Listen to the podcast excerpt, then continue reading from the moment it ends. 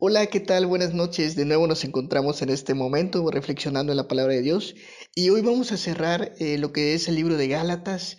Entonces, uno de los temas que también es muy importante que nosotros abordemos cada vez que leamos el libro de Gálatas es el tema del fruto del Espíritu. Y ese solo fruto produce en los creyentes lo siguiente.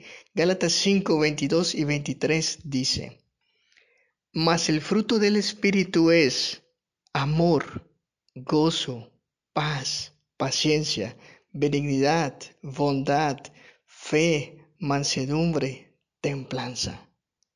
Contra tales cosas, dice la Escritura, no hay ley.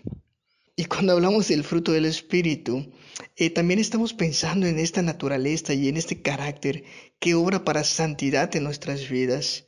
Hay tres cosas que el Espíritu Santo hace y sobre eso te quiero hablar hoy. La primera es que hay dos oponentes eh, en el cristiano que tienen una guerra entre sí.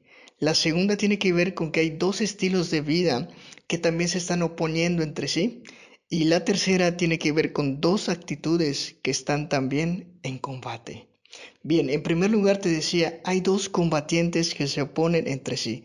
Según la escritura, cuando el Espíritu Santo obra en nosotros eh, lo que es el fruto del Espíritu, eh, nosotros tenemos una lucha entre la carne y el Espíritu. Cuando hablamos de la carne hablamos de nuestra naturaleza eh, pecadora y caída, pero cuando hablamos del Espíritu hablamos que también Dios habita en nosotros y estas dos naturalezas están en combate, tanto la carne como el espíritu. Y estos dos rivales tienen deseos opuestos, de modo que nuestra personalidad eh, cristiana eh, siempre está en un combate de fuerzas, el Espíritu Santo contra la carne y los deseos de pecar. En segundo lugar, hay dos estilos de vida que también se oponen entre sí. Cada uno de ellos tiene un objetivo muy diferente, porque están en conflicto. El primero tiene que ver con los hechos de la naturaleza pecaminosa, que son novios y que son muy desagradables. De hecho, Pablo enumera al menos 15 de ellos. Eh, por ejemplo, él habla de pecados que tienen que ver con el sexo, con la religión, con la sociedad y también con la bebida. Pero hay otro estilo de vida posible y este estilo de vida no es nada desagradable, sino todo lo contrario. Es un estilo hermoso, porque el estilo hermoso que Pablo describe es amor, alegría y paz. Eso debe caracterizar nuestra relación con Dios. Debe haber amabilidad en nuestra vida, debe haber bondad en nuestra vida, porque eso habla de que el fruto del Espíritu Santo está operando en nosotros. También eh, podemos hablar de la humildad. ¿Qué tal del dominio propio? Todo eso el Señor con su Espíritu nos lo ha dado. Y esto tiene que ver con el control que debemos tener de nuestra propia persona. Ahora, estas cualidades, al igual que un fruto, no maduran enseguida, sino que, que crecen de manera natural y de manera continua. Finalmente, hay dos actitudes también en la vida del creyente que se oponen entre sí. Se nos llama a repudiar nuestra naturaleza pecaminosa y a rendirnos al Espíritu Santo. Por cierto, aquellos que permanecemos en Cristo Jesús, entendemos que ya hemos crucificado esta vieja naturaleza con todas sus pasiones y con todos sus deseos.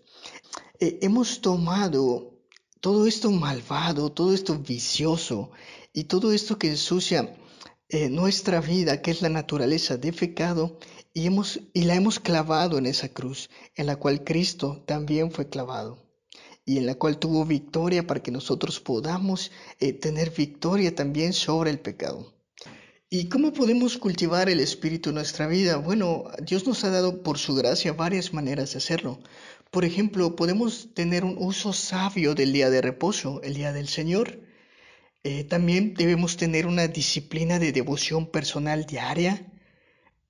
Y también debemos ser partícipes de la adoración pública debe ser algo habitual en nuestra vida junto con la participación de la cena del Señor. Aunado a eso, eh, recuerda que nuestro compromiso también es un compromiso de servicio, es decir, mostrar amor al prójimo. Y todos estos hermanos son medios de gracia que Dios nos ha dado para hacer. Te los repito, eh, tener un uso sabio del día del Señor, tener una disciplina, devoción personal diaria, adorar al Señor de manera habitual y participar en la cena del Señor. Nuestro compromiso con el servicio también es algo que te mencioné hace un momento.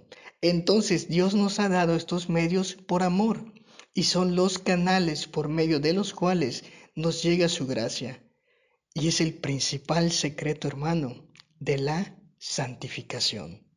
Así que reflexionemos en esto el día de hoy, hermano, y pensemos cómo el Espíritu Santo está actuando en nuestras vidas y cómo también nosotros somos responsables de crecer en esta gracia que el Señor nos ha dado.